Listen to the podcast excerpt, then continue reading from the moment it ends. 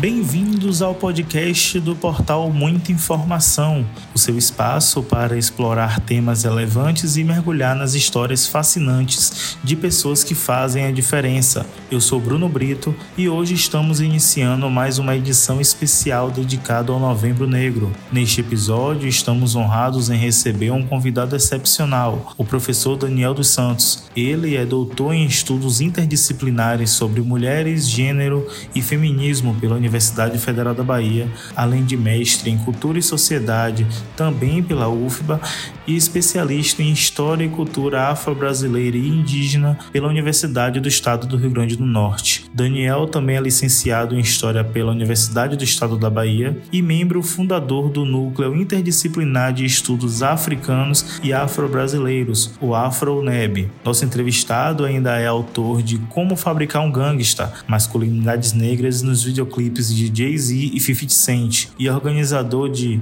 Bichas Pretas, Dissidências, Memórias e Afetividades, livros publicados pela editora Devaires. Atualmente, Daniel é professor da Rede Pública Estadual de Ensino da Bahia e membro da editoria executiva da revista Periódicos, do Núcleo de Pesquisa e Extensão em Culturas, Gêneros e Sexualidades, o NUCUS, da Universidade Federal da Bahia. Seja bem-vindo, Daniel.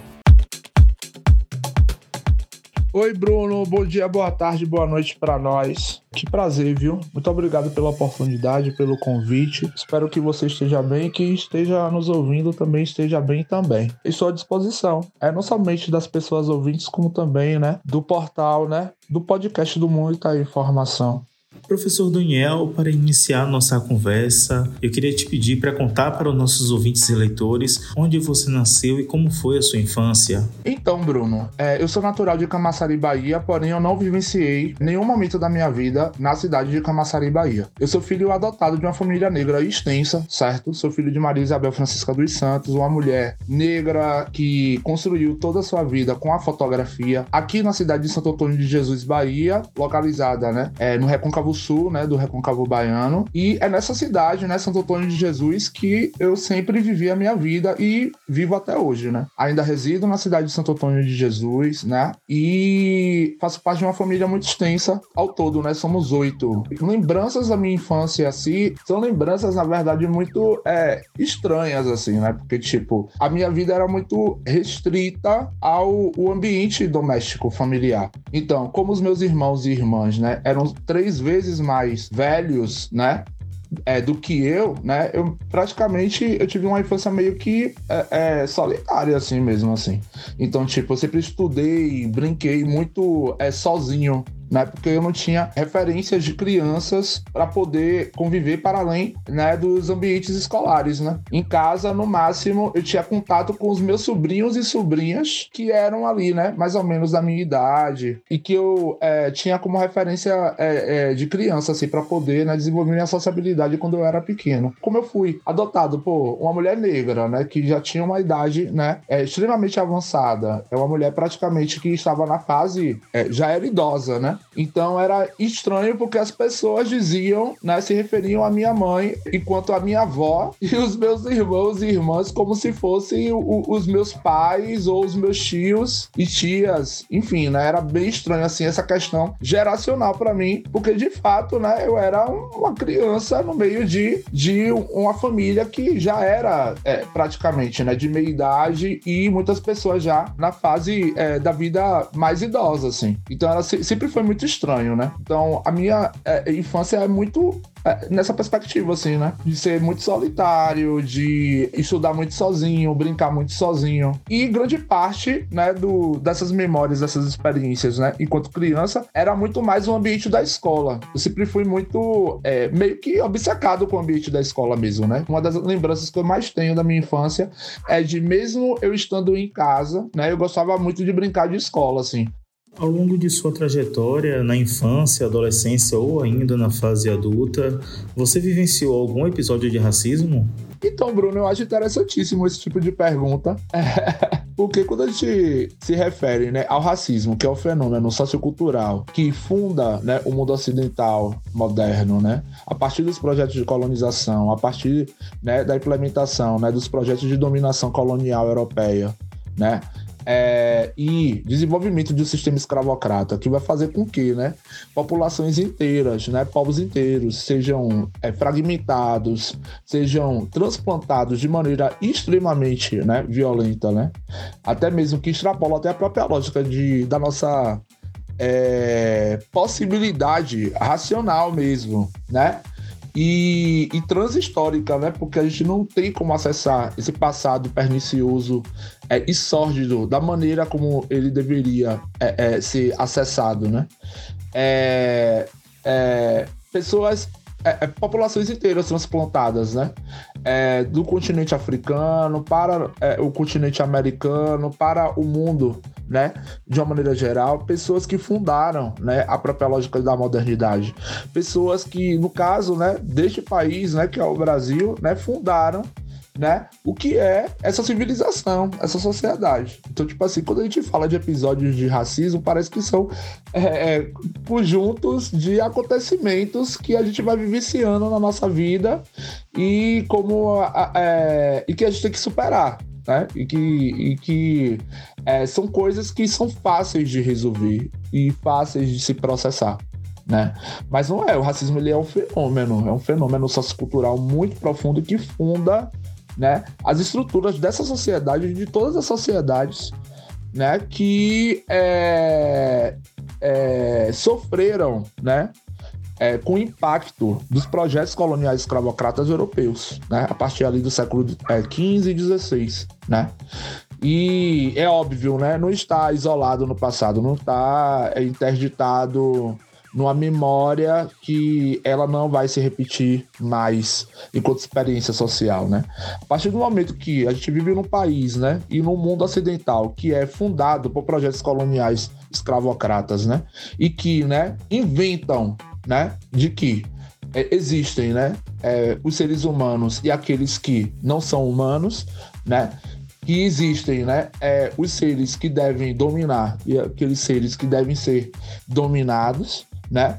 É, e inventam, sobretudo, nessa né, grande ficção que é o signo da raça, né? Quando a gente fala do racismo enquanto episódio, né? A gente é, simplifica, né? Isso tudo, né? Que é uma história que não é qualquer uma, certo? Não é simplesmente porque nós, pessoas negras, estamos dizendo que é uma história relevante para nós que somos pessoas negras, mas que não existe como a gente poder pensar não somente essa sociedade que é o Brasil, como também o mundo ocidental é, é, de uma maneira geral, sem compreender que o racismo é um fenômeno estrutural fundante dessas sociedades. Não tem como. E por ser assim, né, é, para além né, dessa perspectiva macro, né, a gente poder pensar né, que o racismo é uma grande é, é, é, matriz, né, na qual né, essa sociedade é forjada, né, é, pensar também na, na, na, na, na minha trajetória, né, enquanto pessoa negra, né, e como eu é, não simplesmente eu sou é, é, interpelado por episódio de racismo, né? Mas eu, enquanto sujeito, eu sou constituído pela, pela matriz, né? É, fundante da raça. Isso é muito fato, assim. A maneira como eu penso, a maneira como eu imagino é, o mundo e os seres humanos, a maneira como, como eu vivencio a minha experiência, né? Enquanto, né? Na verdade, a gente fala enquanto humano, né? Mas na verdade, dentro da lógica da própria, da própria construção do racismo, o humano não é a pessoa negra. A pessoa negra, ela é o anti-humano, né? O humano, na verdade, é o branco, né? A branquitude é a personificação da humanidade. Então, tipo, às vezes é meio que uma anomalia, né? É um paradoxo dizer nós, pessoas negras, somos humanos, humanas também. Né? É muito estranho, porque é, para que o humano, no caso, né, as pessoas brancas existam, né, nós, pessoas negras, ou né, todas as populações, né, todos os povos né, que são é, atravessados de determinadas formas, né, de outras formas, na verdade, né, pelo signo da raça, como né, as popula todas as populações originárias indígenas, né, todas as outras populações que são né, é, também atravessadas pelo signo da raça, mas vivenciam isso, né? Em contextos diferentes, né? De formas diferentes que nós, né? Então é necessário que nós, os não humanos, a, gente a gente precisa inexistir para que a humanidade, né, que no caso, né, são as pessoas brancas existam, né? Então é esse paradoxo que a gente costuma dizer, né, em, uma, é, em um termo mais complexo, mas nessa perspectiva, né, é, ontoepistemológico, né, de que né, quando a gente pensa a humanidade, automaticamente a gente pensa as pessoas brancas, não tem como eu pensar né, na minha trajetória enquanto sujeito, né, seja lá qual fase etária é, é, da minha trajetória, né, sem o signo da raça. Então, tipo assim, como é que esse corpo, né, ele é construído, né? Como é que a minha psique, né? A minha mente, ela é estruturada para poder pensar a, e vivenciar, né? O meu devir negro no mundo, né? Esse devir, ele nunca é um devir pensado nos termos do humano. É um devir que é um devir negro, né? Como diria, né? O filósofo é, camaronês Achille Mbembe, né?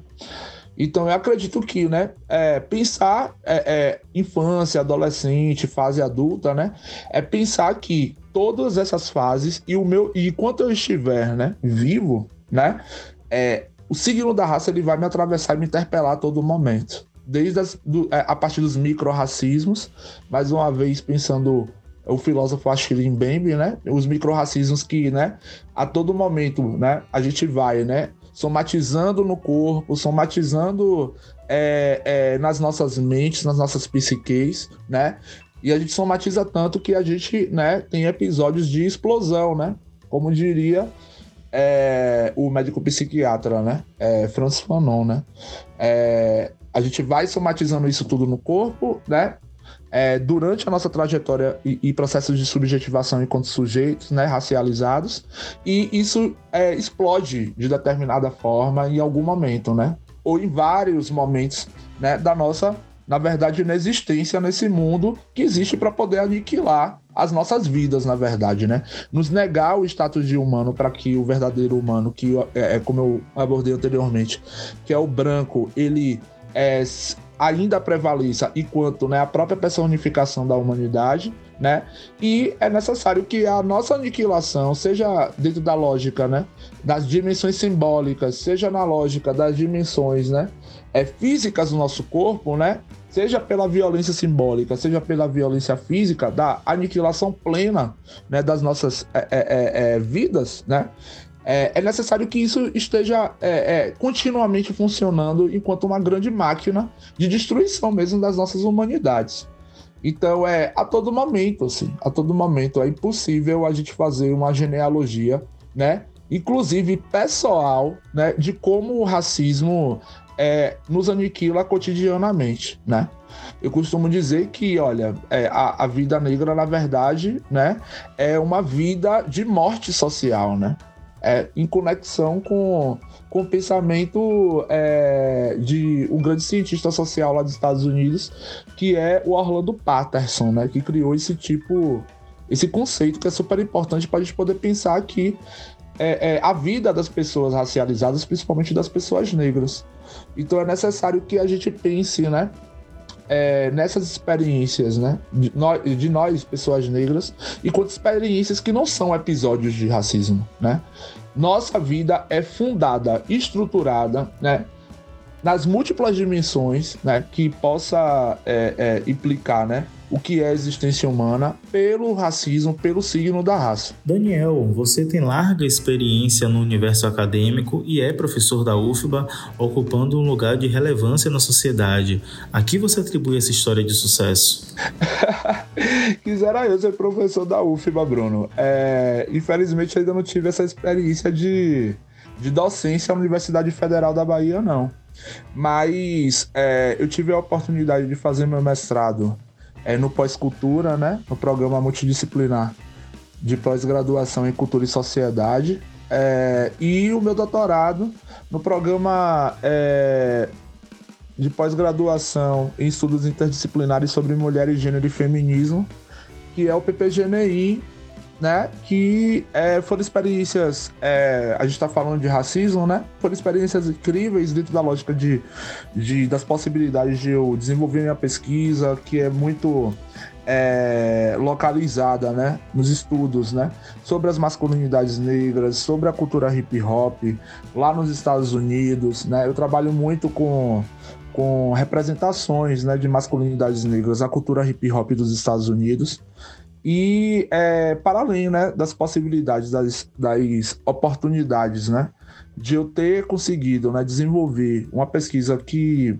é, durou sete anos, né, entre mestrado e doutorado, né, é, o racismo institucional, né, da Universidade Federal da Bahia, né, a maior é, da região nordeste brasileira, uma das maiores referências enquanto instituições de ensino superior, né, do Brasil, né, é, o quanto o racismo institucional da UFBA ainda é fundante também, né, é como eu estava é, refletindo anteriormente, né? Nada neste país, né? Nada no Brasil é, é, escapa, né?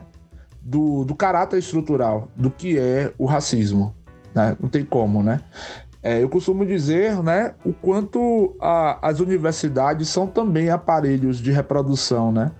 Dessa tradição herdada, né, do colonialismo escravocrata, assim. Então, desde a burocracia da universidade até né, a, a ausência né, absurda de docentes, né, pessoas docentes negras é, é, no, nos colegiados, nos cursos de graduação e pós-graduação é da universidade, assim.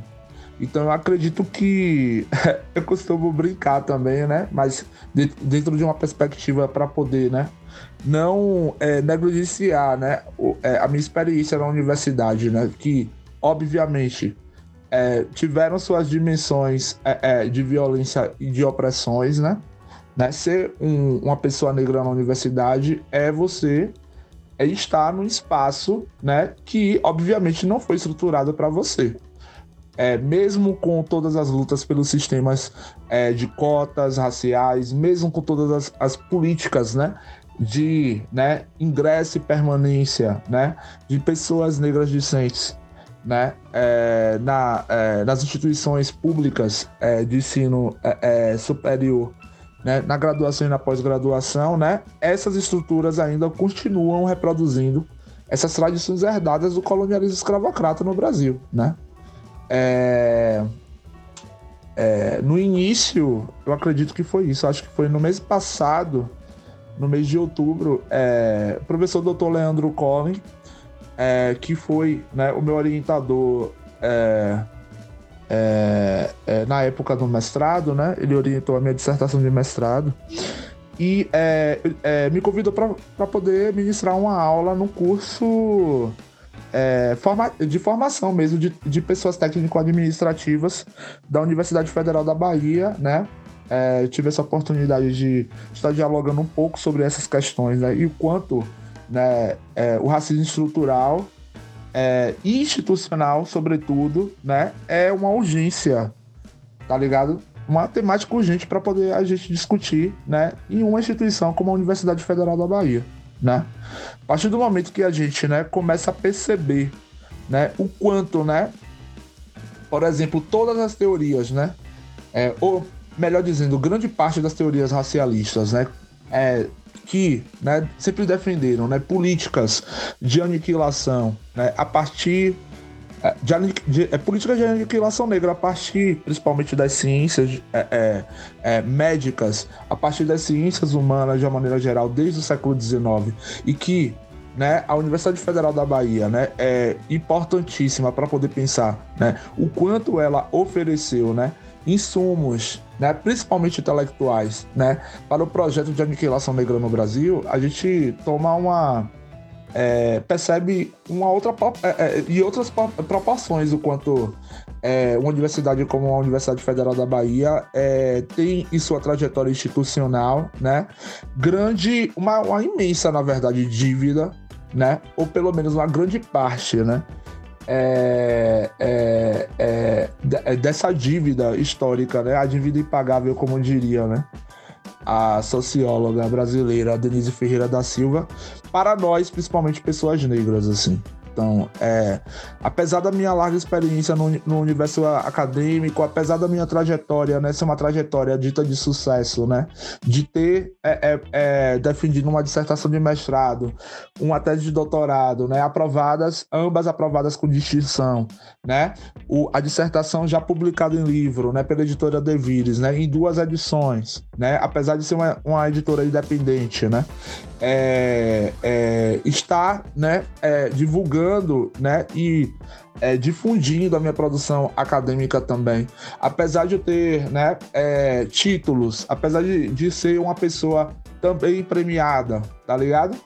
É, independentemente, né, essa história, né, que na maioria das vezes, né, é colocada, né, no, no é, é, é, num, status de sucesso, de superação, né? Eu acho que é um dos, dos piores lugares, assim, para é, a minha trajetória acadêmica estar, né? Enquanto pesquisador, enquanto professor, enquanto é, intelectual negro no Brasil, assim, né?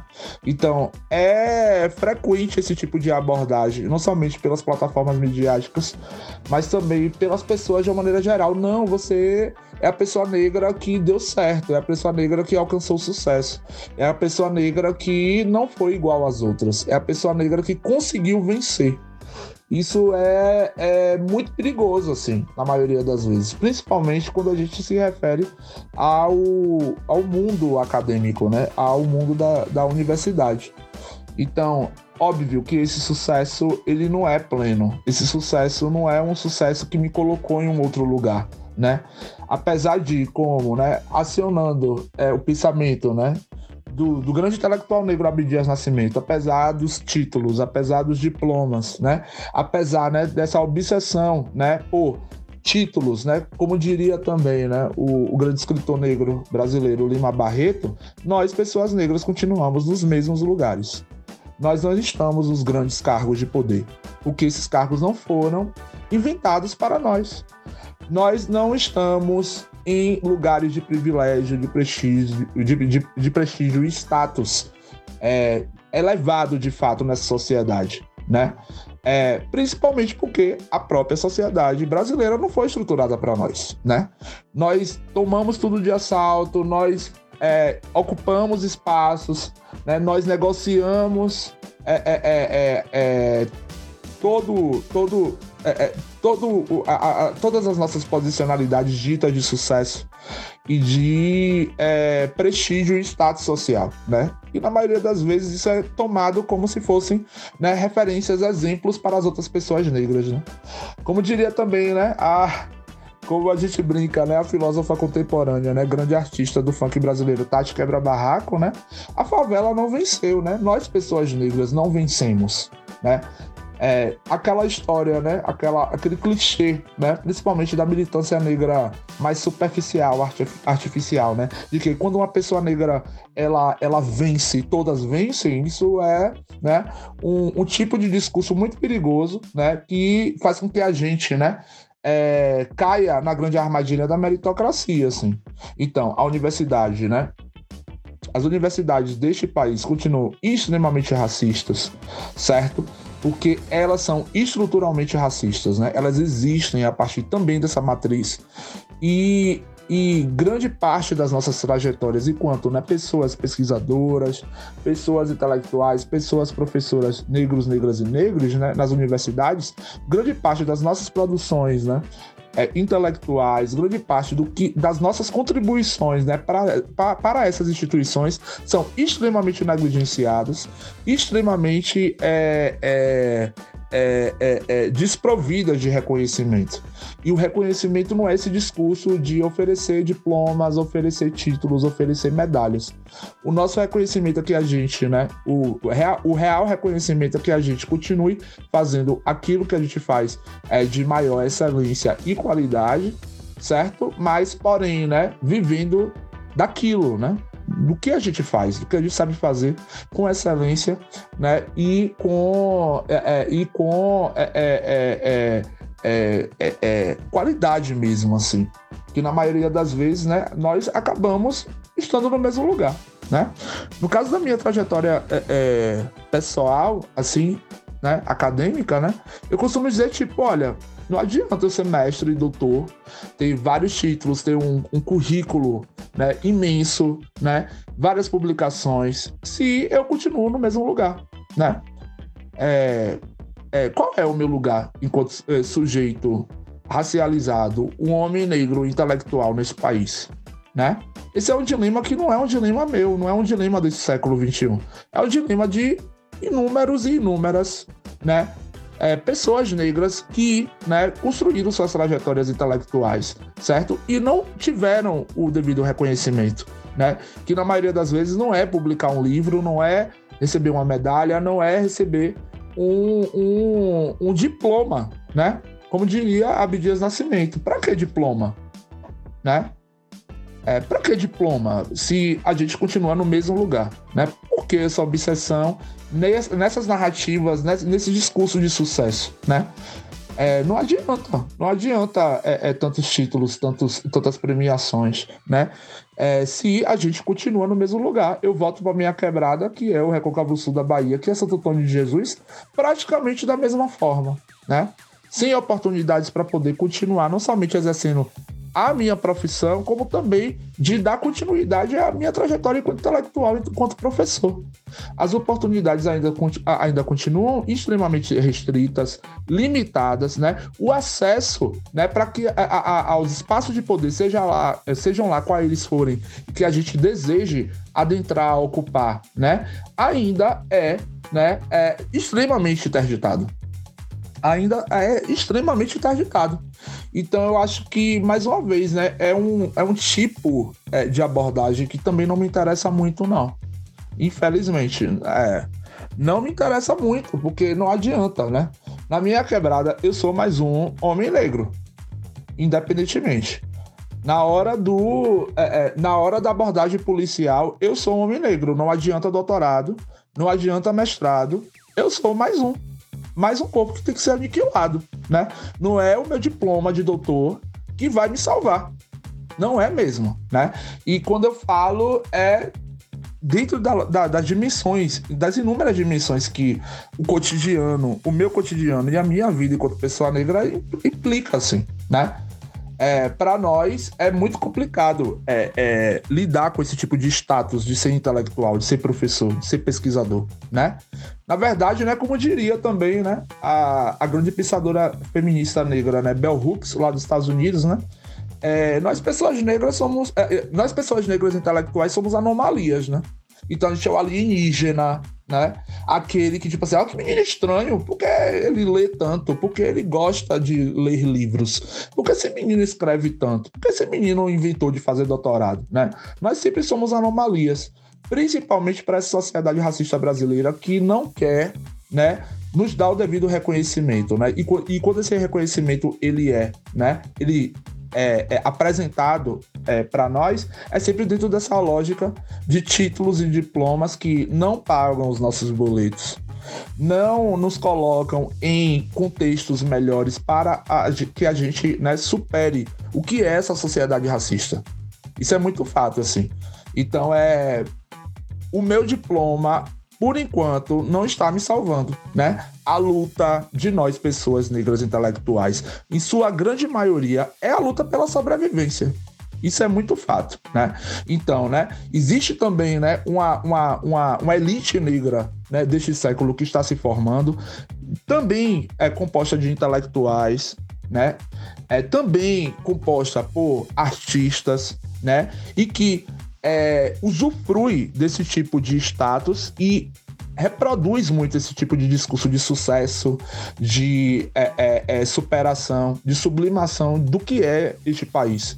Enquanto essa elite negra, né, ela não é, perceber é, que isso né, não é somente uma grande armadilha para ela, mas que isso né, retroalimenta né, a nossa aniquilação de que, olha, as coisas estão dando certo para as pessoas negras neste século, né? Porque está dando certo somente para elas, esse grupo seleto de, de pessoas negras, a, a, o, o, o, os negros escolhidos, como eu costumo dizer, né?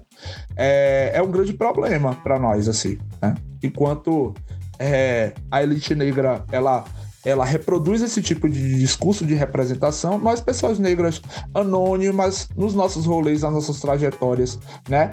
Nos rolês de sobrevivência mesmo, nos nossos corres, a gente tá, né? No alvo, na mira é, é, do racismo, mesmo dentro da lógica do, do, do, do, do é, diante do grande monstro da aniquilação negra. Isso é muito fato, né? Enquanto esse tipo de discurso ele ser reproduzido dentro dessa lógica, isso vai só é, é catalisar mesmo a nossa aniquilação. Professor, na sua avaliação, qual a importância da educação e das políticas de inclusão no processo de ascensão social da população negra? Políticas afirmativas, seja na educação, né? É, no ensino básico, no ensino superior, né?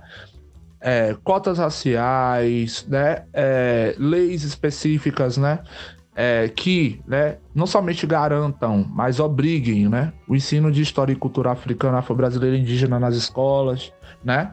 É, são frutos da grande árvore frondosa que é a luta negra do Brasil, que a gente né, é, está usufruindo, né? É, eu sou a geração, né, que, né, usufrui, que come esses frutos, né, são gerados por essa árvore. Isso é muito fato, assim. Então, quando a gente vê, né, a própria trajetória, né, da história da luta negra no Brasil, principalmente a luta negra da segunda metade do século XX, aquela ali, né, principalmente, né, agenciada pelo movimento negro unificado no Brasil, né? Que em suas agendas políticas, né, tinham lá, né, como prioridade a educação, certo? Né? É, nesses termos, né, inclusivos e, e dentro de uma perspectiva de reparação racial, né, a gente vê que óbvio que surtiram efeitos, né? Surtiram efeitos e esses efeitos, é, nós da, das novas gerações, nós estamos é, é, usufruindo é, das conquistas, né? O que mais me incomoda quando este é o tema é, é, qual é o nosso papel, né, diante de uma, de uma herança como essa, né?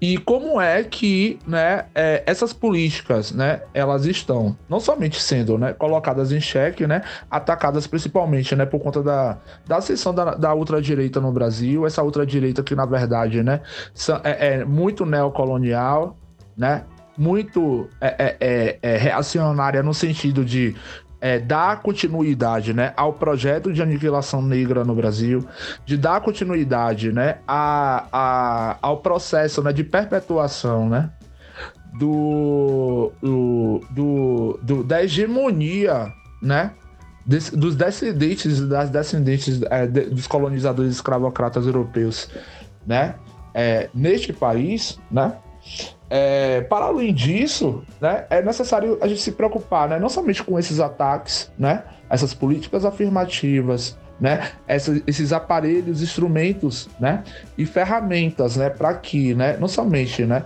nas escolas públicas, como também, né, nas universidades, de uma maneira geral, as pessoas negro-africanas brasileiras continuem, né, usufruindo desses tipos de dispositivos de reparação, de inclusão racial, né, é o que, né, essas pessoas vão fazer quando elas saírem da universidade. Aí é que eu me incluo, que é o meu é o principal contexto, né, é, e o que mais me perturba, assim, né? É, como é que, né, um, um, uma pessoa como eu, né, que é, é, é, é, é construído, né, educado pela escola pública brasileira, né, educado pela universidade pública brasileira, né, que se constitui enquanto professor, pesquisador, historiador, né, é, acionando, né, é, é, é, esses espaços, né, que são espaços hegemonizados ainda, por mais é, que a gente tenha essas políticas reparativas e afirmativas, ainda são espaços predominantemente, né, é, é, da branquitude brasileira, né? Como é que qual, qual, é o próximo passo agora, né?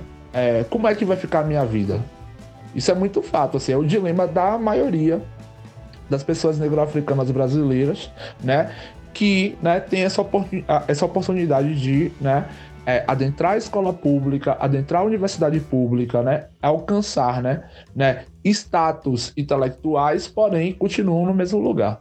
Né? Então, as políticas de permanência, né, por mais que elas tenham é, é, é, é cada dia mais se desenvolvido né, nas, universidades nas universidades brasileiras, com a, as bolsas de pesquisa, com as bolsas de iniciação científica, com as bolsas de iniciação é, à docência, né, no mestrado e doutorado, né, com né, o acesso mais. É, é, melhor, melhor, melhor dizendo, né, é, garantido né, para as pessoas né, com vulnerabilidades é, financeiras, né, que né, não tem condições, como eu não tive né, na minha época de mestrado e doutorado, né, é, de ter que é, é, bancar com o dinheiro próprio, né, é, a sua própria pesquisa. Então, para além disso tudo, né, é, o que é que a gente faz e qual é a nossa, o, o nosso espaço e a nossa posicionalidade depois que a gente sai da universidade, né? Então, muitas dessas pessoas, elas estão desempregadas. Muitas dessas pessoas, elas não, não foram inseridas no mercado de trabalho. Muitas dessas pessoas, como eu comentei anteriormente, né, retornam para suas casas, para suas famílias para os seus espaços e círculos de, de sociabilidade, simplesmente com o diploma para poder pendurar na parede. Isso é muito fato. Então, grande parte dessas pessoas negro-africanas, né?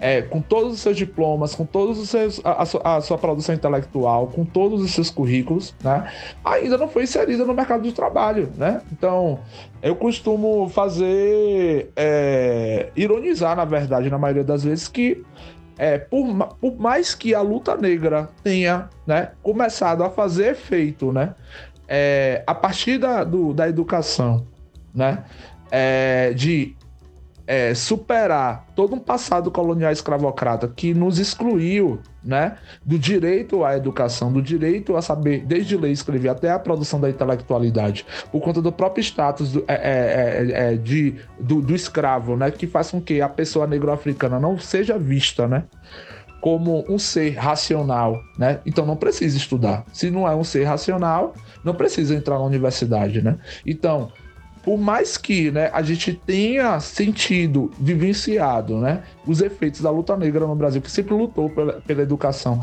para nós, pessoas negras, é, é, de uma maneira geral, né? É, eu costumo dizer que a gente é, é, é acredito que nesse, século XXI nós vamos se tornar, né? a nova. uma população que tem diplomas, certo? Mas que continua da mesma forma. Assim, né? A gente, é, a, gente vai continuar é, é, desempregados diplomados. Né? Essa é uma realidade geral, né? Por conta do que é intelectualidade, do que é a ciência nesse país, mas para as pessoas negras, por conta né, é, é, do nosso passado colonial escravocrata, de como ele age né, nos contextos é, de vida, nós enquanto população, isso é, impacta a gente de outras formas. Isso é muito fato, assim. Então nós teremos é, é, negros diplomados, simplesmente, né? É o diploma pendurado na parede para poder dar orgulho, né? Para parentes, para os nossos familiares, para as pessoas, para que os discursos de meritocracia eles, eles, eles continuem né, fazendo efeito e a reverberarem. Então, né, a inclusão no mercado de trabalho, né, a falta de acesso aos espaços de poder, é, que ainda é extremamente insuficiente, e como né, pessoas, né, como eu, né, pessoa, é, é, que ainda tem que lutar né, para poder pagar as contas, mesmo né, tendo né, formações extraordinárias, mesmo tendo títulos, mesmo tendo né, currículo, mesmo tendo experiência, né? É, eu acho que esse é o grande desafio agora, é o desafio desse século, assim. Então, é, é, a gente precisa discutir é, o que é que a gente vai fazer com essa massa negra, né? Que entrou na universidade e saiu, né, com, todo, com, com, com, toda essa preparação, com toda essa qualificação e ainda não houve né, nenhum tipo de impacto de fato, né?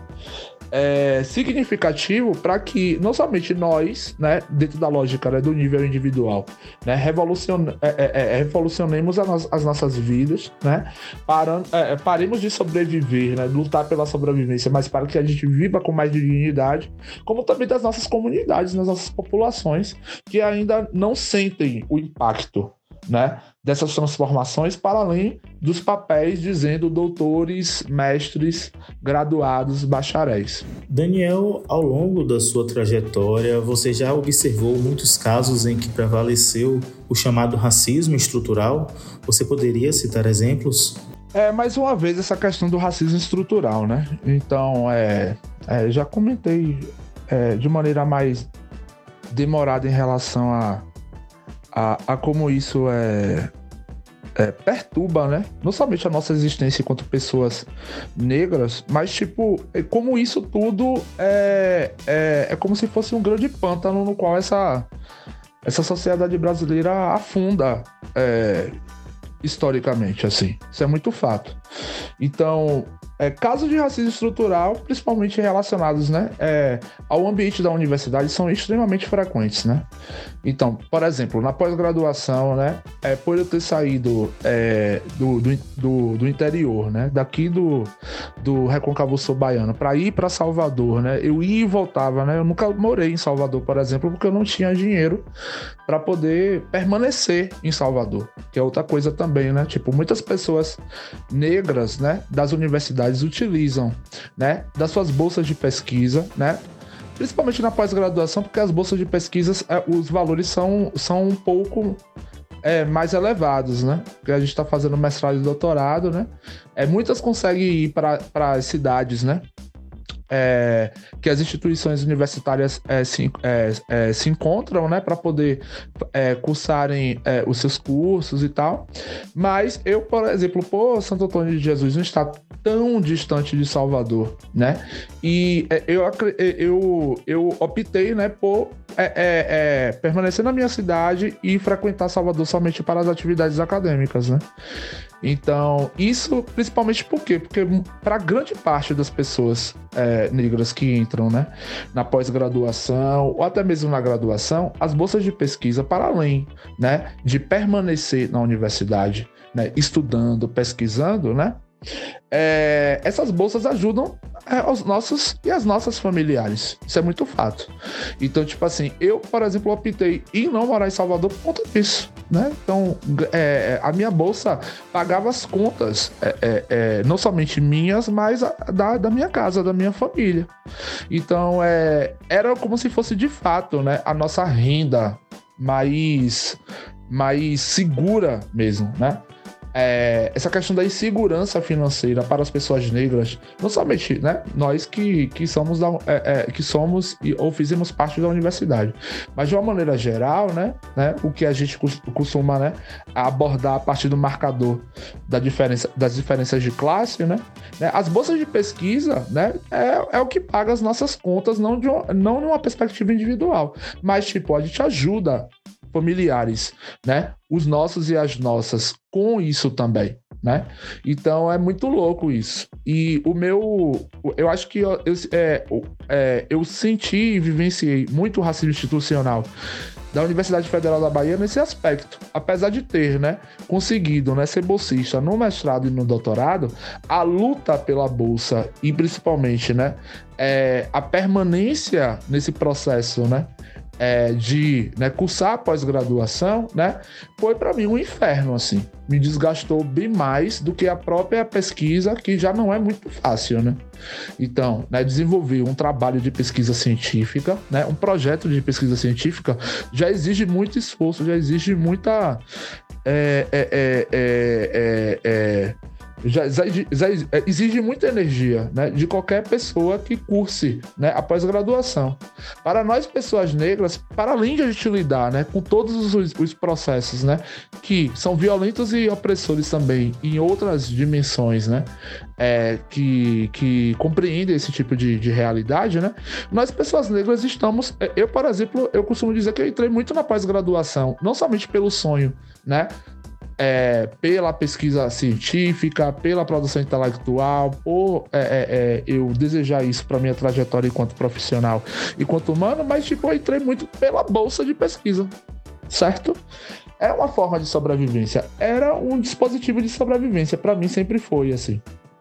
Então, eu acho que o racismo institucional que eu sofri na UFBA foi muito é, é, em relação ao acesso a essas bolsas de pesquisa, como também todo o, quanto né, a universidade, com sua burocracia, com suas relações de poder, com a forma como essa instituição vê é, me vê, né, é, enquanto sujeito naquele espaço, né, que eu costumo dizer que é o jardim suspenso, né, da universidade, né, é onde estão, né, é, os melhores e as melhores né, daquela instituição, né? É, eu acho que eu senti e vivenciei muito o racismo estrutural da Universidade Federal da Bahia nessa perspectiva, né? De ficar meses sem bolsa, né? De eu ser desrespeitado por é, mesmo com a bolsa, a bolsa ser insuficiente, eu ter que pedir sempre autorização para poder trancar uma disciplina, porque eu precisava é, trabalhar, né? É, é, em determinado é, tipo de serviço, né? Sou professor, né? Então, trabalhando, dando aulas e tal, é, sem ter vínculo empregatício, porque na maioria das vezes isso tem mudado, né? Com as novas políticas, né? É, de, das agências de fomento, como a CAPES, como a FAPESB. Eu não sei muito bem a FAPESB, mas a CAPES, ela, ela tem flexibilizado, né? Pelo menos é, no que eu tenho acompanhado, pouco que eu tenho acompanhado esse ano, em relação à flexibilização para que as pessoas bolsistas, mesmo que sejam bolsistas, possam é, é, é, trabalhar também nas suas áreas, né? É, pra, porque a bolsa de pesquisa ela não é não é um vínculo empregatício, né? A bolsa de pesquisa já diz o nome, né? Ela é um fomento da pesquisa para comprar os insumos da pesquisa, para que a gente permaneça dentro da universidade, para que o projeto de pesquisa e o produto final, né, que são as dissertações, as dissertações são as teses, sejam entregues, né, enquanto contribuição intelectual para a ciência desse país. Mas, né, é, é, o racismo institucional que eu mais vivi na UFBA foi muito em relação a isso, né? Então, eu, né, um aluno negro do interior que não morava em Salvador, que tinha uma grande dificuldade de, de, de permanência num espaço é, é, é, é, como esse, né, de não ser compreendido na maioria das vezes, né? Então, desde trancar uma disciplina, como eu estava falando anteriormente, né, porque eu precisava trabalhar, aí eu não posso trancar a disciplina porque eu sou bolsista, então bolsista é, é, é tem que fazer as atividades de maneira obrigatória, né? De a gente ter que sempre entregar uma performance intelectual, acadêmica perfeita, com notas altas, com, com produção é, é, impecável para poder não ter que dar, como a gente costuma dizer comumente, né? Ousadia à crítica dessas pessoas, né? Então, por mais que a gente entregue é, excelência nas nossas produções, por mais que a gente, né, é, frequente as aulas de maneira é, disciplinar mesmo, né? De maneira é, é, é, é bem, bem assídua, né? e entregue tudo que a gente tem que entregar, a gente mesmo assim, né? Não é somente o reconhecimento de ah, esse aluno, essa aluna negro negra entrega as coisas e tem uma qualidade, tem uma excelência. Mas, tipo assim, a gente sofre o racismo institucional principalmente por conta dessas questões, assim, das relações de poder da própria própria universidade, que é, como eu, eu falei anteriormente, é um aparelho colonial. Professor, apesar de Salvador ser considerada a cidade mais negra fora do continente africano, ainda existem poucos espaços de poder ocupados pela população negra. O que ainda precisa ser feito para mudar essa realidade? O acesso da população negra aos espaços de poder, principalmente aos espaços de poder, né? É, das instituições públicas de poder, né? É, sejam elas políticas, né? Sejam elas acadêmicas, universitárias, enfim, né?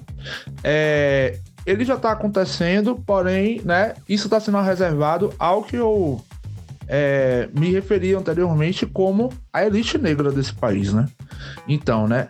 As, existem intelectuais negros e negras, existem artistas negros e negras que estão acessando é, esses espaços, né? Então, eles, dentro da lógica de outros marcadores, né? Principalmente, né? Marcadores de classe, né? Marcadores de gênero, né? Marcadores de diferenciação que, para além, né? Do caráter fundante estrutural da raça, que fazem com que esses sujeitos, né? Tenham, né? Essa experiência é, racializada, né? Como diria, né? É, a filósofa Angela Davis, né? É, raça, né? É, é estrutural, né? É o que funda a existência das pessoas negras. Mas, né, gênero, classe, né, dentre outros marcadores, né, identitários, né, que constituem é, nós pessoas negras também, é como vivenciamos essa raça. Então, existe um processo de elitização de um grupo muito seleto é, de pessoas negras aqui no Brasil e que, para além, né, das questões da meritocracia e dos discursos de sucesso que eu comentei, né, são essas pessoas que estão acessando esses espaços de poder, né, e, né, é, dialogando, né, negociando com essa branquitude para que é, é, possíveis privilégios eles possam surgir, né? A branquitude desse país, principalmente, como eu ironicamente me refiro, né? Às vezes, a branquitude esclarecida desse país, que quer, né? Principalmente é uma branquitude que tende muito, né, a, a, a, a ao poder, né, e a luta é, é política partidária, né, que pende muito para as esquerdas, né, aqui no Brasil, né, tende muito a negociar muito com a branquitude, essa elite negra, né? Então, tipo assim, negociar com, não somente com é, grandes é, é, é figuras é, públicas é, da branquitude desse país, essa branquitude esclarecida, como também, né, a branquitude que, de fato, controla essa população, né? Então, tipo assim, né, as grandes plataformas midiáticas, os grandes é, empresários desse país, os grandes industriais. Então, né, é, existe uma branquitude esclarecida e uma, uma elite negra, né, que dialogam e negociam entre si para que, né, se é, construa um estado de coisas de que este país está mudando, né, mas não é verdade. Isso é muito fato, assim. Então, é, é um é, é, é, complexo de, de, lidar com, com um estado de coisas é, é desse tipo, porque é, é, algo que a gente ainda não compreende direito mesmo e a gente não discute como deve ser discutido, né? Existe de fato uma elite negra em formação, né? Essa elite negra é a que está tendo é, esses poucos acessos né, aos espaços de poder, né? Sejam eles né, na, na, na esfera pública ou na esfera privada, é, negociando principalmente, né, não simplesmente direitos e conquistas que são coletivas para nós, populações negras, mas é, garantindo seus poucos privilégios, garantindo né, é, é, é, é os seus, os seus, é, as suas próprias conquistas de uma maneira oportunista mesmo, né? A gente costuma dizer que isso é um tipo de afro-oportunismo, né? Então, muitas pessoas nesses espaços de poder, né, é, é, estabelecem esse diálogo com a branquitude né, desse país e, né, é, estabelece um, meio que uma cortina de fumaça, né? Que faz com que a gente pense que as coisas estão mudando e que as estruturas estão de fato, né, se movendo para que as transformações ocorram, né? Porém, né, é, o estado de coisas ele permanece, né? Eu vivo numa cidade, por exemplo, que é a cidade que mais é, assassina pessoas negras no Brasil, né? É, Santo Antônio de Jesus é, é possui índices de genocídio da população negra é, assim extremamente bizarros assim, né?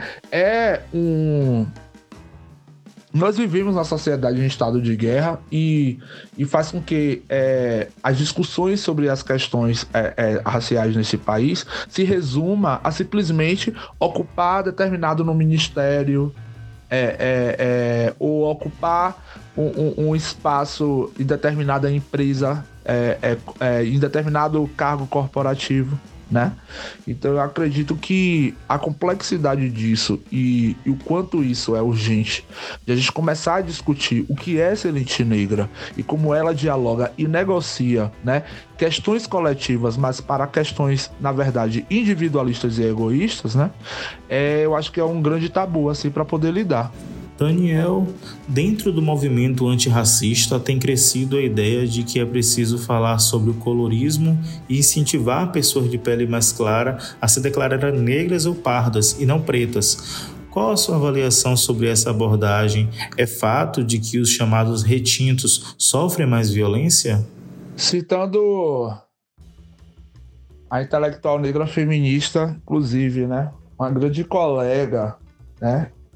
Carla Cotirini, né? Carla Cotirini, é, se não me engano, eu tava é, vendo algum corte de, de algum podcast que ela estava é, é, é, é, sendo entrevistada, né? E ela falou uma coisa muito interessante sobre colorismo, que foi, que foi o seguinte, né? Quem é colorista não somos nós, pessoas negras, certo? O colorismo é da, das pessoas brancas, é dessa sociedade, certo? Como diria também, né, o grande antropólogo é, congolês, né? O Kabengele Munanga, né? Kabengele, ele chega e diz, olha, esse país, né, o nosso caso, né, enquanto civilização, o fenômeno do racismo acontece no Brasil porque a gente inventou uma coisa que ele chama, né, conceitua como racismo de marca, né? Então, né, não é como nos Estados Unidos em que você tendo um parente, né, é, fenotipicamente negro, né, você automaticamente, por descender dessa pessoa negra, você é automaticamente negra, o negro. Não é assim, né? Contextos de colonização e escravização diferentes, formas de construção, né, das relações raciais, do que é raça e racismo diferentes também, né? No nosso caso, o Brasil, ele costuma, né, criar, né, novas ficções, né, como o mito da democracia racial, né? Lembrando Lélia Gonzalez, lembrando Abdias Nascimento, né? Todas as contribuições, né? De intelectuais negros e negras como esse e essa, né? Para esse tipo de discussão, né? Mas é, a gente costuma criar novas ficções para poder, né? É, tentar superar a maior das ficções, que é o signo da raça, né? Que é ser negro no mundo, né? Então, é, no caso do Brasil, né, por conta do mito da democracia racial, por conta né, do, do, da grande fábula da miscigenação racial e que né, no Brasil não existem pessoas negras, indígenas, brancas, né, não existe é, uma divisão né, é, é, de raças né, extremamente delimitada, né, é, principalmente dentro da lógica do, da descendência biológica, né? Porque raça não é uma categoria biológica. A gente costuma repetir, né? É, esse tipo de discurso, né? Raça é uma categoria ficcional, é uma invenção sociocultural, né? A gente não nasce com a raça é, é, é, é codificada no nosso DNA. Isso é muito fato. Então, é, voltando ao pensamento do, do Kabengele Munanga e né, referenciando né, é, Carla Cotirene, né? É, o quanto o colorismo né, é um racismo de marca, o quanto os nossos corpos, por mais é, melanina que a gente possa apresentar, por mais crespitude que a gente possa apresentar, por mais né, é, é, traços né, especificamente ligados né, à construção do que é né, no imaginário racial, do que é o negro, né? Quanto mais negro a gente se parece nessa sociedade com os nossos corpos, né? Mais, né, nós sofremos com o fenômeno do racismo. Menos nós acessamos os espaços de poder, menos direitos civis nós temos garantidos e implementados. É, mais é, nós somos considerados como não humanos, né? Quanto mais pretos e pretas, negros e negras nós possamos parecer nesse país, né? É, mais próximos e próximas daquilo do que é considerado como não humano, nós estamos. Então, por isso as políticas de miscigenação, por isso as políticas de embranquecimento, por isso é, é, eu despertar no meu corpo, né, aquilo que há de branco em mim, né? Então, se o meu cabelo não é tão é, crespo assim, é este cabelo que eu vou é, exaltar e cultivar, né? Se né, os meus traços não são tão negroides assim, então são esses traços que eu vou exaltar, né? É, se a minha pele não é tão né? Como comumente a gente fala, retinta assim, com tão, tão os, se a minha pele não, não tem né, grandes al, altos índices de melanina, né? Então, né, eu vou conseguir aquilo que a gente comumente chama de passabilidade racial, né? No Brasil é necessário, né, passar, né, enquanto branco, né, para que eu seja incluso, para que eu, eu tenha acesso aos espaços de poder, para que eu tenha essas migalhas, né? Como a gente é, é, é, eu costumo citar muito é, uma iconografia do, do Debré, né? O Debré ele é ele era um, um, um pintor, né, francês que no século XIX pintou muito do cotidiano colonial, principalmente das pessoas negras escravizadas, né? No Brasil colonial do século é, 19. E o Debré, ele tem uma iconografia, uma das mais icônicas que mais aparece nos livros didáticos de história é, sobre né, a história do Brasil, é aquela mesa né, de, uma, de uma família né, colonial branca, né, na qual né, de um lado está né, o homem negro né, com abano, né, do outro lado é, da, da ponta da mesa está né, é, uma mulher negra escravizada servindo a esta mesa. Embaixo né, estão as crianças né, despidas, é, comendo as migalhas que estão no chão. Né? Então, tipo assim, a gente. Nessa sociedade, é, as pessoas negro-africanas brasileiras, né? Que né, tem maior passabilidade social, elas, elas têm acesso a essas migalhas, né? Esses poucos privilégios de tipo, olha, você não é tão negro assim, então eu vou te tolerar aqui nesse espaço. Você não é tão negro assim, então você não precisa ficar nesses trabalhos que são tão abnegados, tão abjetos. Você não é tão negro assim, né? Então você pode é, estudar um pouco mais mais, né? Então, o colorismo não é uma invenção da, da nossa cabeça, né? É esta sociedade que se, ela exige que é, é, essa hierarquia, né? É, é, e essa colorimetria racial ela se imponha enquanto uma ordem social de fato assim. Então é porém né é necessário que a gente compreenda que né quanto maior a passabilidade de um corpo quanto maior branco eu parecer né quanto, quanto mais eu exalto o que há de branco no meu corpo mais acesso a essas migalhas como essa referência da iconografia do Debré eu vou ter né isso não vai garantir que eu seja reconhecido como humano também. Isso não vai garantir que eu, né, seja de fato reconhecido, porque o reconhecimento, ele não é simplesmente é uma conquista de direitos. O reconhecimento não é simplesmente eu entrar na universidade ou ou fazer aquilo que o branco também pode fazer, né? O reconhecimento é algo que é profundo, né? É, citando mais uma vez o Franz Fanon, né? O reconhecimento é a gente, de fato, nós pessoas negro-africanas, né? Sermos vistos e vistas como humanos de fato. E se o esquema, né?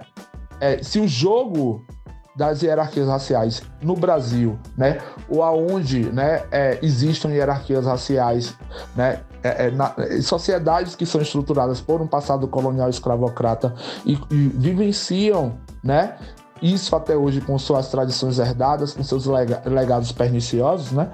Se isso acontece dentro dessa lógica, né? É porque, né? É, é, é, é o passado colonial escravocrata ele não está isolado, né? Lá é, é, no tempo, né? Isso age, isso é, faz com que a gente pense, é, tenha um modus operandi, né, nessa sociedade de pensar, de se comportar, né, de transitar, né, a partir do quão é, quão negro ou quão branco eu possa parecer. Mas ainda sobre o colorismo, né, isso é fato, assim, é, eu sempre cito é, uma experiência minha, né, principalmente na universidade, né, eu tenho alguns amigos negros inclusive, né, é, fenotipicamente, né, com mais melanina, com mais crepitude, é, crespitude, né, melhor dizendo, né, e que é, eu posso contar assim uns três casos de de amigos meus, né, negros, né, mais é, é, é, comumente como a gente fala, né, mais mais crespos, né, com outros desafios é, é, e suas experiências enquanto homens negros que não conseguiram terminar nem sequer a graduação. Então, é, é numa perspectiva comparativa, né? Que é, é, é, é a partir dessa perspectiva que a gente está discutindo do colorismo, né? Eu fico sempre pensando né, no quanto né, é, é, os corpos é, é, negros intelectualizados, né, que estão nas universidades, principalmente, né, que é um espaço né, no qual né, é, a produção intelectual né, é, ela, ela vira um, um, uma coisa estranha é, quando é associada a pessoas negras, né? Isso eu estava falando também anteriormente, né? O quanto é, é isso é pesado para as pessoas que são é, é, mais com melanina acentuada, né? Com crespitude acentuada, né? É, eu costumo dizer, isso eu me incluo, tá? Eu costumo dizer que a intelectualidade é negra é, no Brasil, ela, é, é, ela não é tão, tão preta tá ligado? Nós somos intelectuais negros e negras, lembrando Sueli Carneiro também, né? Que, né, ser negro, né, aquela soma, né, básica entre pretos e pardos, né? Ser negro não significa ser preto, isso é muito fato, né? Porque uma coisa é a categoria raça, outra coisa é a categoria cor. E se a gente está falando de colorismo, a gente está falando da categoria cor.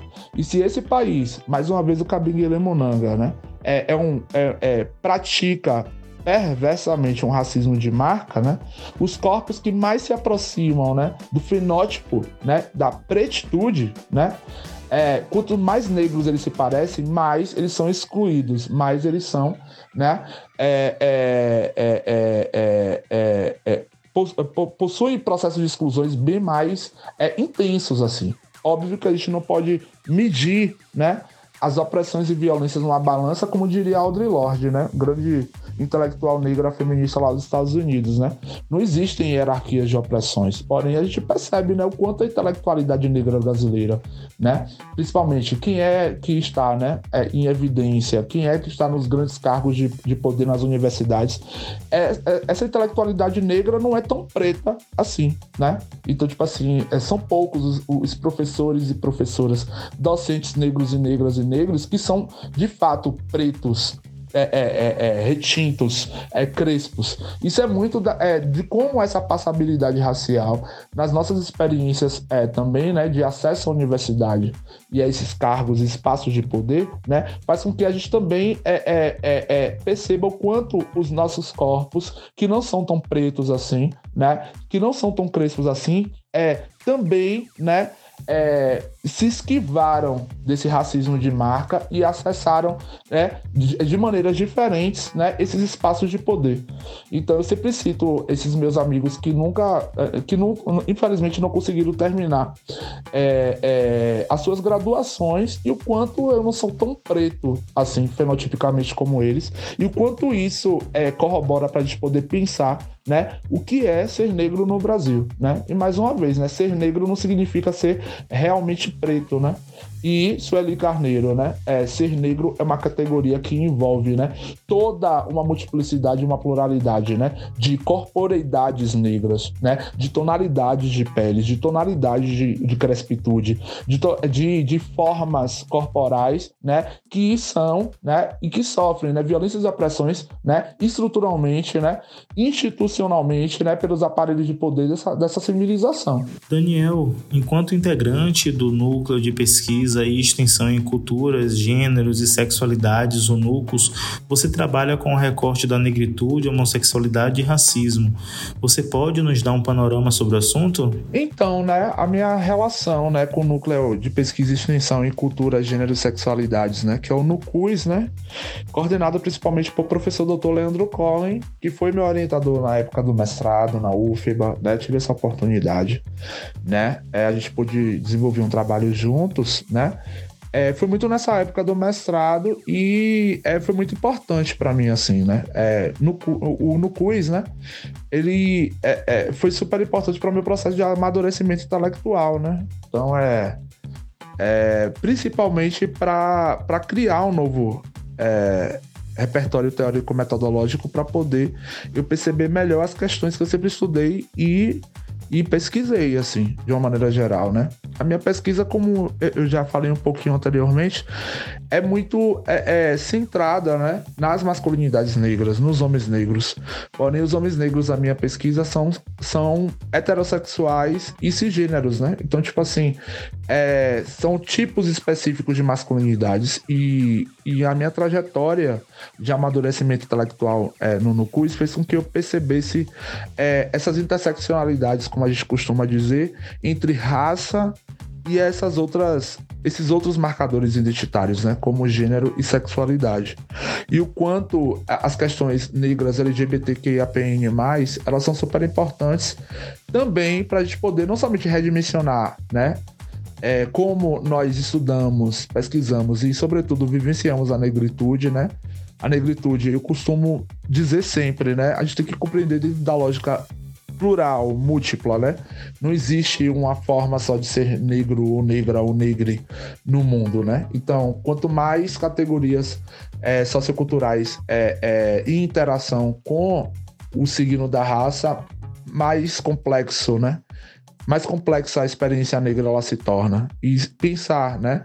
Esse jogo entre raça, gênero e sexualidade, é, primeiro, é, o Nucuz me ajudou, né? a amadurecer no sentido de eu pensar melhor esses homens negros e suas masculinidades, né? A partir da heterossexualidade e da cisgeneridade, que são né, categorias da, normativas, né? Mas o quanto elas funcionam de maneira muito peculiar para homens negros que têm né, a sua própria humanidade negada, né? Porque pensar né, gênero e sexualidade para corpos que nem, nem humanos são é, considerados é algo muito complexo, assim.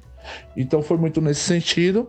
Porém, as questões negras LGBT, é, é, desculpa, as questões negras LGBTQIAPN+, né, começaram de fato é, é, a me interessarem mais para além do, da minha posicionalidade é, é, enquanto sujeito, né? quando a gente teve a ideia de fazer o livro Bichas Pretas, né? Que é uma ideia de David Souza, né? Mestre David Souza é, era integrante do quiz também na época, né? É um projeto que ele sempre pensava, não, a gente precisa de um livro de referência é, sobre as bichas pretas, sobre questões LGBTQIAPN+, negras e feito, feito por nós, né? Então, é um, um projeto é, que a ideia original é, é de David Souza, né? Ele conversava isso comigo e tal, e a gente acabou, né, fazendo esse projeto junto também com o mestre Vinícius Zacarias, Vinícius Zacarias atualmente está é, terminando o doutorado dele no pós-afro da, da UFBA também, né?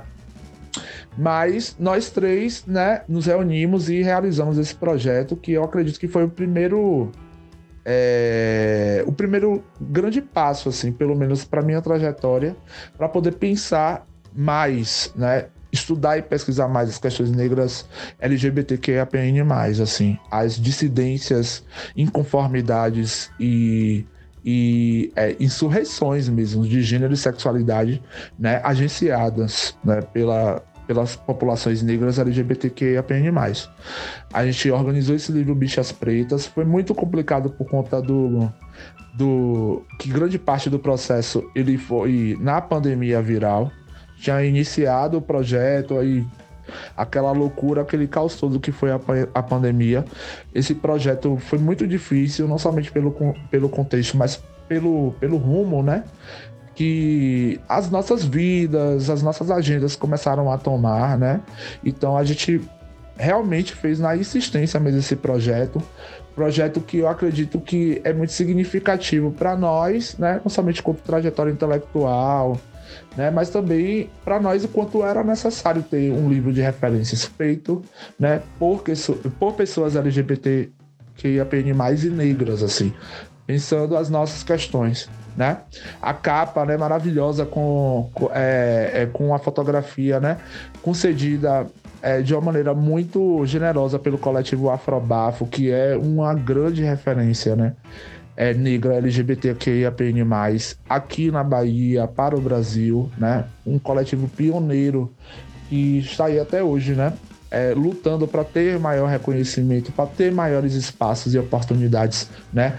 Para continuar fazendo esse tipo de trabalho de ativismo e militância através das artes negras é, LGBTQIAPN+. Então, eu acho que foi, é, é, é, é, na minha trajetória para essas questões, eu acho que foi o, o, o projeto que mais me despertou, assim. E é claro, né, para além de questões de projetos futuros, né, intelectuais, acadêmicos de pesquisa, né, é uma questão que é muito cara, assim, é muito cara, principalmente porque, como eu abordei, né, de uma certa forma, né, é, a produção intelectual negra, a luta dos ativismos e militâncias negras, né? Quando a gente for, quando a gente observa a história, né, negra de uma maneira geral, ela ainda é muito normativa para as questões de gênero e sexualidade. Então, grandes ícones, né, da luta negra e da intelectualidade negra, infelizmente, né, é, são ainda muito heterossexuais e cisgêneros e figuras, né, incríveis, como Madame Satã, como Jorge Lafon, a nossa, a nossa Vera Verão, é, é, como é, Audre Lorde, né? dentre inúmeras outras, outras e outras, né? que né, ofereceram a, é, em suas vidas né, toda uma contribuição intelectual e política, né? para a luta e a intelectualidade negra sempre foram silenciados, invisibilizados né? Silenci silenciadas invisibilizadas, né? E é, eu comecei de fato a perceber o quanto isso é importante, assim, para a gente poder não é, reduzir né, a luta negra, né, aí ao que eu sempre chamo, né, de é como se fosse um paradigma é, é, né, da, da luta negra, da intelectualidade negra. Professor, que tipo de colaboração pode ser oferecida por brancos e negros à luta antirracista? A primeira coisa que eu pergunto para as pessoas brancas é, ó, é até que ponto você, enquanto sujeito branco, né, é, está disposto a se desfazer dos seus privilégios, sendo que grande parte dos privilégios das pessoas brancas são, né, estruturados por essa sociedade racista, né? Por esse legado, por essas tradições, né? É... reverberadas, né? Através dos tempos, né? Mas a partir do passado colonial escravocrata que é oferecido isso, né? Então, tipo assim, as pessoas brancas elas precisam primeiro é, começar a refletir sobre isso, né? Até que ponto você está disposto, disposta, né? enquanto pessoa branca, a é, se desfazer dos seus privilégios, né? Então, tipo assim, eu acho que, né, para as questões raciais, mas também para outras questões, né, como questões de gênero e sexualidade, né, nós est ainda estamos muito presos e presas, né, aos nossos privilégios, seja lá qual eles forem, desde das migalhas até os mais é, é, fartos banquetes, né? Então eu acho que é, a branquitude desse país ela precisa é, entender que, né, apoiar a causa negra, né, apoiar as questões né, étnicos raciais no Brasil politicamente é questionar esses privilégios, né, e estar disposto a, a, a também compartilhá-los, né, ou até mesmo abrir mão deles. Isso é muito fato, assim. Então, é, é o maior tabu de a gente poder é, é, discutir como a branquitude, né, ela pode né, ser importante, né, nesse processo mesmo de ainda de descolonização, né. Essa sociedade ainda vai, é, é infelizmente, né, é, mais uma vez o Francisco né, por mais que essas discussões estejam mais é, intensas, por mais que é, é, o contexto ele tenha melhorado muito em diversos aspectos, né? Ainda a revolução ela não virá, né? Se não, não, não veio na época do Francis Fanon, imagine no nosso século, assim. Eu acredito que a gente tem muita coisa, muito trabalho ainda para ser feito, principalmente, né? Muita coisa para a gente poder questionar isso, né? Existe um, um, uma pichação muito conhecida, né? Se eu não me engano, o professor Dr. Osmundo Pinho, em um artigo é, cita essa, é, é, essa pichação é, em uma determinada parede, né, da cidade de Cachoeira, que também fica aqui no Recôncavo Baiano, né, é, que é mais ou menos assim, né, a frase pichada nessa parede. É, mate o branco que tem dentro de você, assim. Então, tipo assim, até que ponto a gente, é, a gente precisa é, ainda matar é, branco no sentido é, é, é de uma metáfora para o que há é, de, é, colonial, não somente no, na dimensão do meu corpo, da minha psique, como também na dimensão da minha existência, né? Enquanto sujeito branco, tá ligado? Então eu acho que é muito mais sobre isso, né? A branquitude, ela quer descolonizar, né? A dita branquitude esclarecida, como eu costumo ironizar nas vezes, né? É, como também né, essa onda né, de comportamentos e produções é, e pensamentos decoloniais, né, muito ainda agenciado por pessoas brancas. Pessoas brancas utilizando matérias-primas, insumos negros, indígenas, para poder produzir uma intelectualidade para nos ensinar a, a se livrar né? Desse branco que ainda existe dentro de nós, impregnado nos nossos ossos e que ainda, né, estabelece guerras inteiras dentro das nossas psiques, né? Então eu acho que é, essa branquitude ela precisa primeiro saber que ela tem um lugar. E esse lugar é um lugar de hegemonia, certo?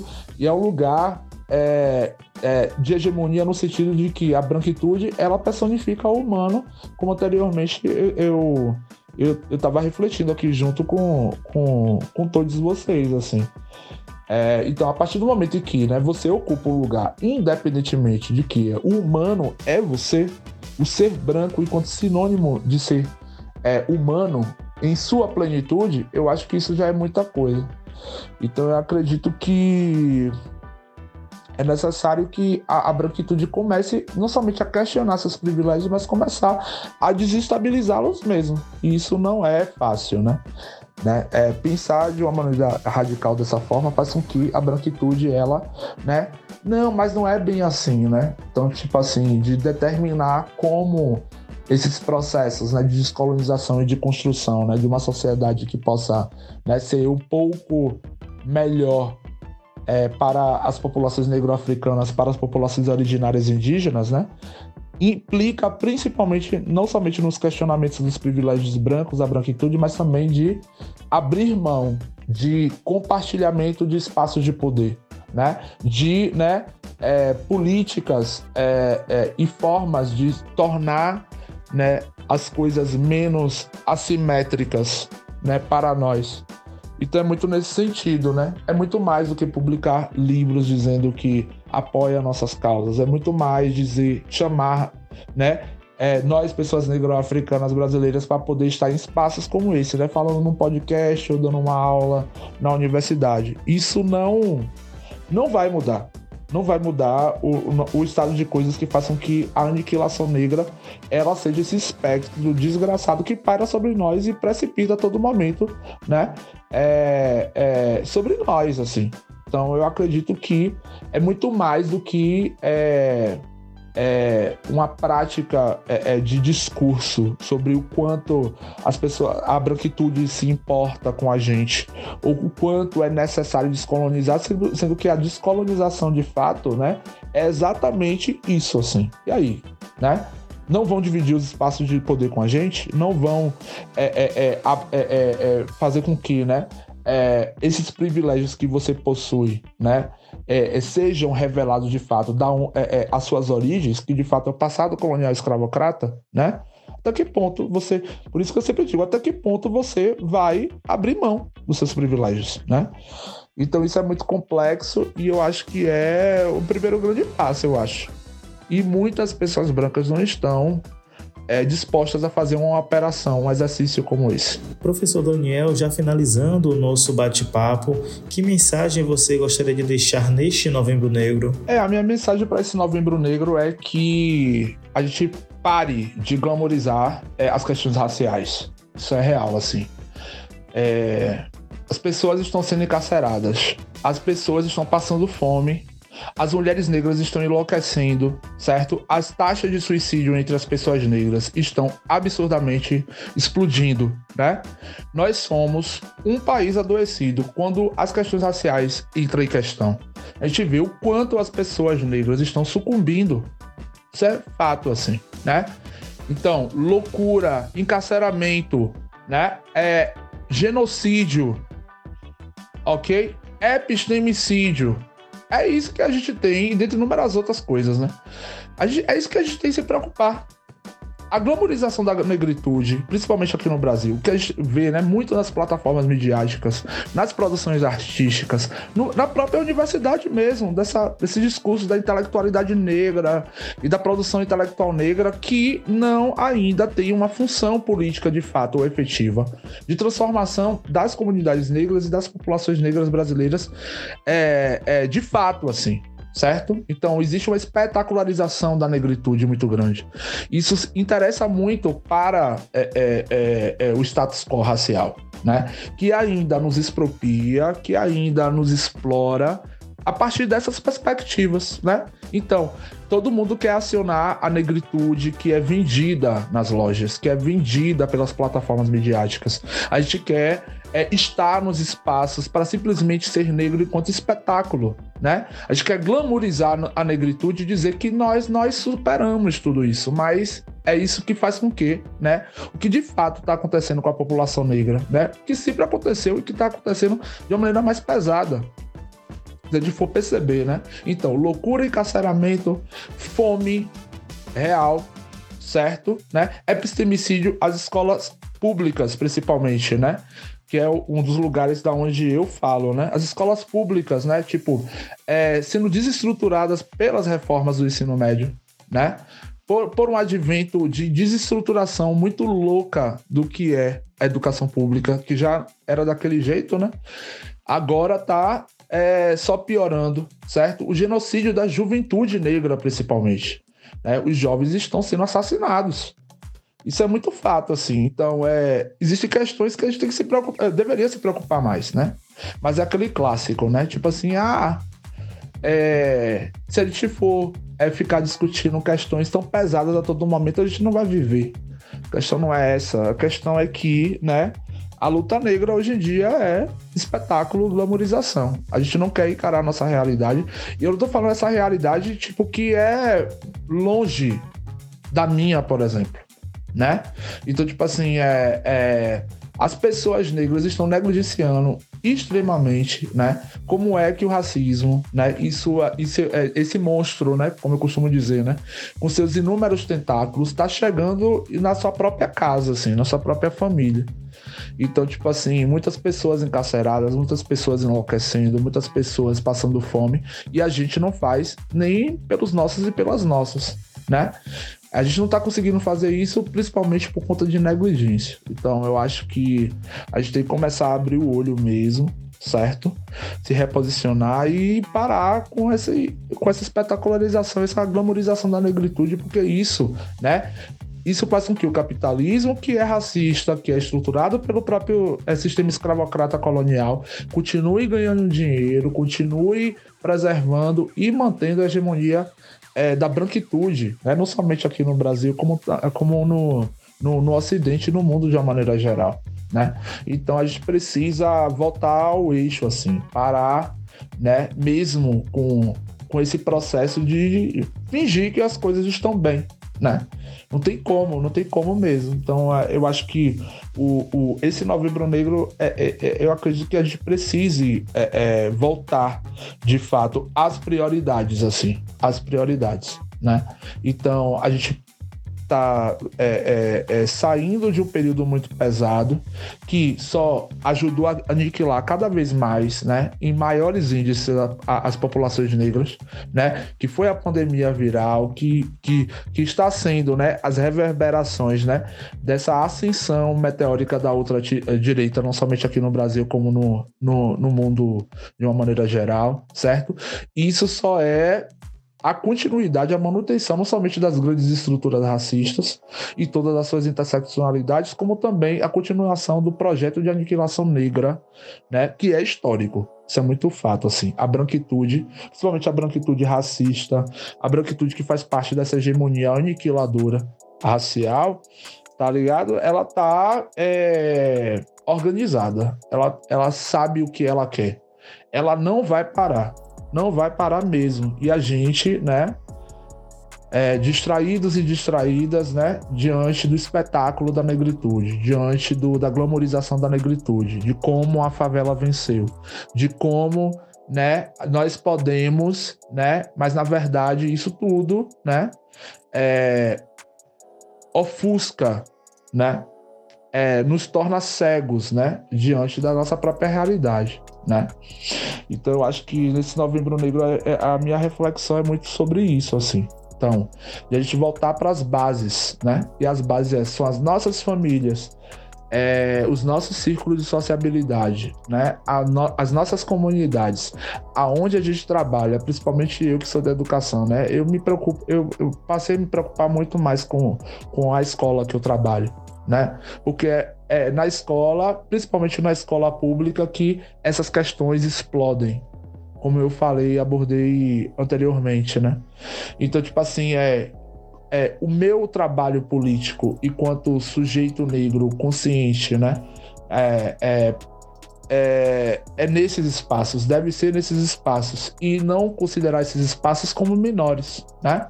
Então muita gente pensa que a gente tem que estar, né, no ministério é, do governo federal, a gente tem que estar num cargo de poder, é, sei lá, é, é, é numa instância pública de poder, e a gente tem que, que estar em um lugar de privilégio, de status, para poder é, fazer alguma coisa, né? É, e a gente está deixando o que a gente chama comumente de base, né? As nossas bases totalmente é, extremamente mais vulneráveis do que elas já são, né?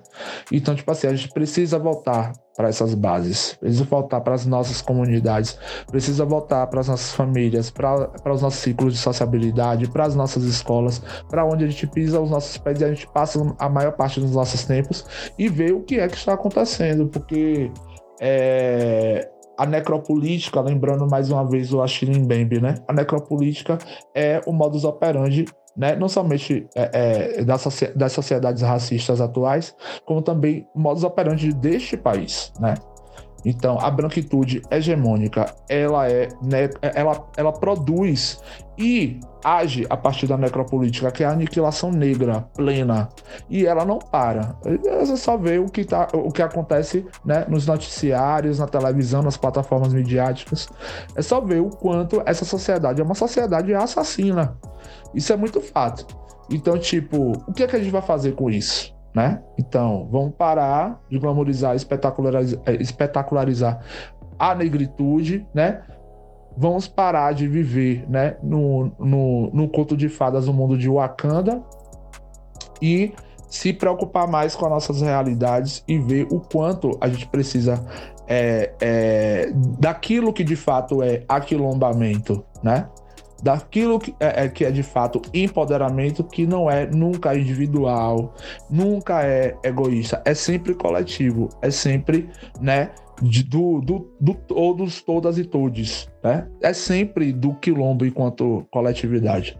Então a gente precisa muito disso, assim, e é isso. E para finalizar essa edição do podcast, Daniel, eu gostaria de agradecer pela sua participação é, nesta edição, dizer que foi uma honra te receber para falar de um tema tão importante, né? E claro, deixar as portas abertas. Até uma próxima, quem sabe. Abraços. É isso, agradecendo mais uma vez a oportunidade e o convite, certo? É... Zumbi vive, né? Faremos Palmares de novo e vamos nos aquilombar. É... Que o Novembro Negro seja menos espetáculo, menos glamorização e mais luta e mais sobrevivência e resistência, certo? Siga a gente nas nossas redes sociais e até o próximo podcast.